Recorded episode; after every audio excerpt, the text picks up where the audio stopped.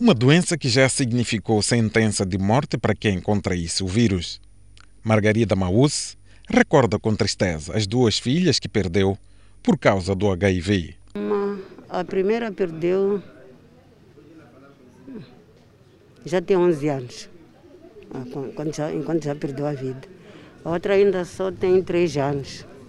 Margarida faz parte de mais de 2 milhões de moçambicanos que, segundo dados de 2018, vivem com vírus de imunodeficiência adquirida. Tal como ela, Elsa Zeca, outra portadora, também recorda os tempos em que esta doença era sinônimo de uma discriminação e afastamento de quem era próximo. Revelei para minha família e quebrei o silêncio para todo mundo. Então, aí é daí que já tive já discriminação com pessoas de fora, pessoas familiares. Mas hoje, estas são situações que ficam para a história. Graças ao tratamento antirretroviral, celebram a vida de forma positiva, apesar da doença. Estou, no, estou no, no, se entreguei nos tratamentos, estou a fazer, estou a fazer tratamento, estou a medicar. Sinto-me com boa saúde consigo fazer todas as coisas que eu quero na minha vida. Margarida e Elsa fazem parte de pouco mais de 1 milhão e 200 mil pessoas que, de acordo com dados disponibilizados pelo Conselho Nacional de Combate ao HIV e SIDA, estão em tratamento antirretroviral.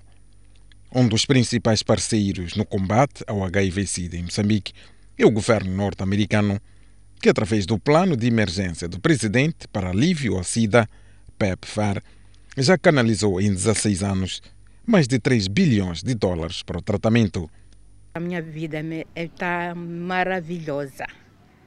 Estou bem, me sinto bem e consigo ajudar outras mulheres. Os progressos alcançados começam agora a ter retrocesso para alguns por causa da eclosão da pandemia da Covid-19. O Centro de Saúde da Plana Caniço, onde está instalado um dos centros de isolamento para doentes do novo coronavírus, já registrou hábitos de alguns pacientes por causa da combinação HIV e Covid-19. Os pacientes com HIV eh, acabam tendo uma doença mais grave que os outros pacientes. Uh, o quadro clínico deles é pior, é mais agravado se comparado aos outros pacientes, por causa das complicações que o HIV já traz em si. No dia em que se celebra o Dia Mundial de Combate ao HIV e SIDA, quem tem a doença tem hoje, diferentemente dos anos atrás, mais motivos para viver e olhar a vida de forma mais positiva.